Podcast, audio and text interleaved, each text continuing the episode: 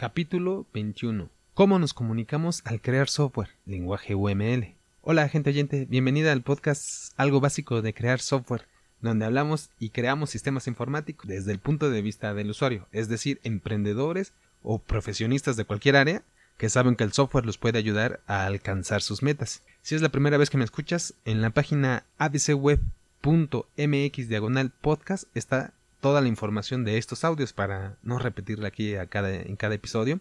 Y si quieres enviarme un mensaje, puedes hacerlo en abcweb.mx diagonal contactar. ¿Cómo nos comunicamos al crear software? Con el lenguaje UML es una opción. Revisemos primero el, problema, lo que, ha pasado. La comunicación siempre ha sido complicada en el desarrollo de sistemas más y de por sí fuera del desarrollo de sistemas. Comunicarse es, es algo que tiene su chiste, pero en el desarrollo de sistemas, en todos los niveles, en todos los perfiles, usuarios, con otros tipos de usuarios, con los programadores, analistas, diseñadores, los que hacen las pruebas, los de calidad, el administrador de proyecto, líder, líder de proyecto, etcétera, ¿no? Todos ahí se tienen que comunicar. Se supone que saben más o menos todos de lo que saben, pero siempre ha costado trabajo. Entonces, se han desarrollado formas de comunicar desde que empezó el desarrollo de software, de 60, 70, empresas, universidades, investigación. Eh, se inventaron formatos, eh, esquemas, claturas y bueno, se hicieron por diferentes personas y eso también diferentes instituciones, grupos y eso genera incompatibilidad entre esas formas. Revisemos una analogía, por ejemplo, donde tenemos más experiencia, como creo que sociedad, la, con la industria de la construcción, por ejemplo. Si eso creo que nos toca a todos alguna vez. Hemos estado cerca, de cerca, al menos en la construcción de la casa. Vivimos, a lo mejor nos toca de cerca las viviendas, los departamentos, etcétera, en las ciudades, más o menos. Tenemos algo de idea, ¿no? Aunque sea intuitiva, pero lo vivimos. Entonces, en esa industria, en la construcción, sabemos que hay planos, que hay algunos planos que tengan que ver con estructuras, por ejemplo, ¿no? Que tengan que llevar algunos cálculos. Eh, hay planos, eh, y eso hablando de paredes, piso, etcétera, pero también puede de ese mismo de esa misma construcción existirán planos eléctricos que serán diferentes porque tendrá que ver por dónde pasan los cables eh, qué energía de dónde se toma de dónde está la fuente principal cómo se toma de la calle por ejemplo y también seguro habrá planos de drenaje pues por dónde se toma, dónde está el registro de la calle, dónde se toma el agua potable o el drenaje, la pluvial, todo lo que tenga que ver con a lo mejor con agua y otro otro otro esquema para comunicarnos en, e, o que usa la gente de la construcción son las maquetas, ¿no? Todos hemos sido, he visto, bueno, hemos visto, supongo, maquetas de edificios, casas, cuando vamos a construcción, departamentos, ahí tienen una maqueta de todo el edificio o de las casas, hemos visto de, edificios de empresas grandes y, están ahí, hacen la maqueta con la gente y los carritos y, todo, ¿no? Entonces, esa, esa parece incluso divertida.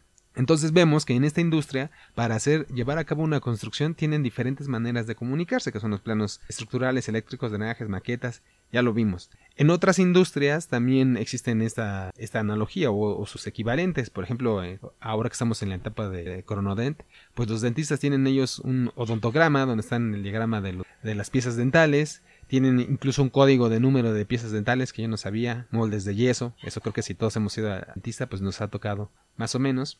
Entonces, eh, en el desarrollo de sistemas tenemos varios, ya les comentaba que se ha generado diversos, de hecho, incompatibilidad entre ellos, y uno que surgió después tratando de resolver este problema, un esquema es el UML, que es ¿qué significa UML? Lenguaje unificado de modelado, Unified Modeling Language en inglés, no lo pronuncio bien, pero lenguaje unificado de modelado, que surgió en los años 80, donde venía de algo que parecía de moda, que el análisis y diseño orientado a objetos, esos, métodos, esa forma de crear software, lo promovía y lo promueve un grupo importante internacional, el OMG, Object Management Group, es un grupo de varias empresas, un consorcio de empresas grandes de Microsoft, de Ration, bueno, mucha gente, empresas este, Oracle, importantes que apoyan el de vamos a ponernos de acuerdo y desarrollar un, lenguaje para, para el desarrollo de sistemas. Ha evolucionado, han, existen varias versiones desde entonces.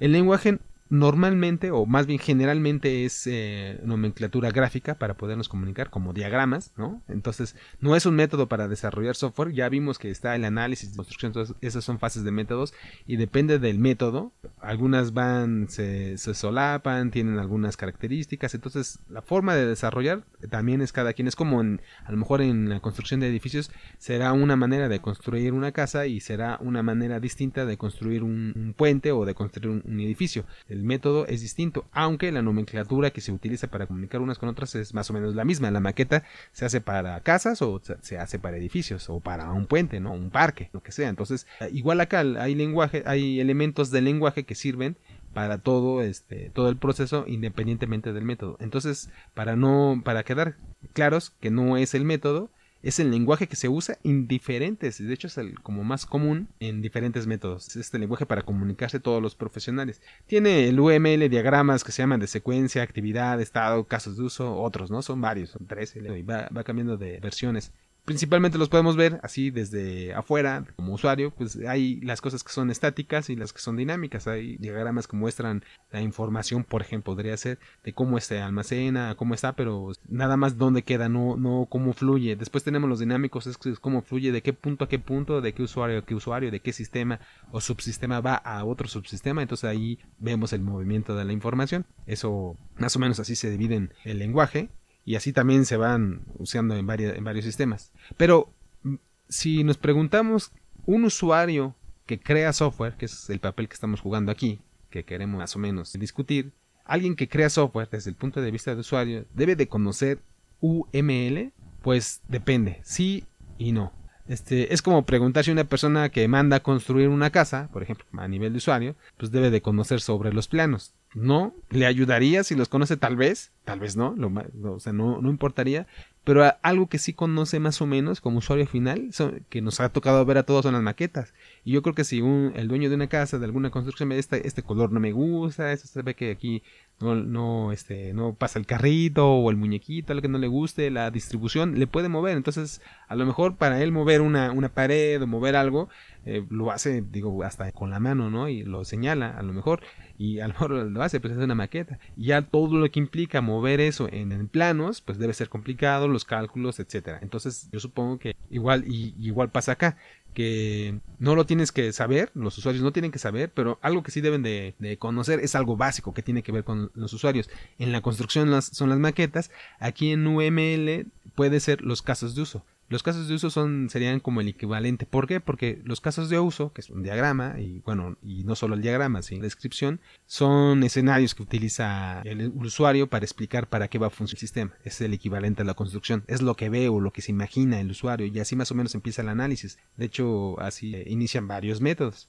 Existen otros lenguajes, sí, y de orientados a, usuarios. Por ejemplo, en, cuestiones de negocios existe un lenguaje que se llama eh, BPML, que es Business Process Modeling Language. Este es un lenguaje de modelado para negocios, es especializado para negocios. Se puede usar este para un negocio o para un sistema de información, sí, más o menos. Hay gente que lo usa, pero bueno, no está orientado a después de ahí pasar de un negocio, pasar a un, a un, este, a un sistema informático, aunque tenga que ver con un negocio digital pues ese en teoría podría ser usado por cualquier tipo de negocio, o más o menos, ¿no? Entonces, existen, existen otros lenguajes. Eh, y también es, eh, se ve, suele suceder, de hecho, quizá más, más generalmente, o muy comúnmente, más de lo que debería, usuarios que no utilizan nada, que no saben nada de lenguajes y de hecho hasta rehuyen de decir yo no quiero ver ni siquiera lo que es equivalente a una, una maqueta, ni siquiera un, un de uso, entonces no ven eso. De hecho, es más, sus propios negocios ni,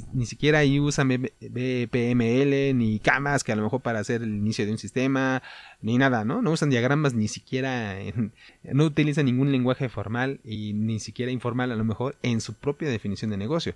Entonces, pues si le conviene al usuario saber, pues va a depender, ¿no? Va a depender de cada quien, de lo que quiera lograr. Es, quería dejar aquí la idea que a mí me parece, pero bueno, también para que ustedes lleguen a esa conclusión, que si te vas preparando, si te vas acercando al menos a lo que corresponde del usuario, pues te va a servir si vas conociendo y al menos saber que existe UML y qué problemas resolvió y todo lo que describimos. Todo está en que elijamos qué tipo de usuarios elegimos ser, al menos en esta parte de sistemas. Si tenemos algún negocio, pues cómo aprender a comunicarnos, porque al final de cuentas de eso se trata, de comunicarse con los demás, igual que los sistemas, los negocios no tan sencillos, y por eso también se van desarrollando. Entonces, una opción, una alternativa, el UML, por si alguna vez se lo encuentran ahí. Ya lo revisamos, aquí seguramente vamos a mencionarlo, ya lo hemos mencionado, pero también por eso lo, revisamos en estos lunes, lunes de conceptos. Hoy lo vamos a dejar aquí. Gracias, adiós.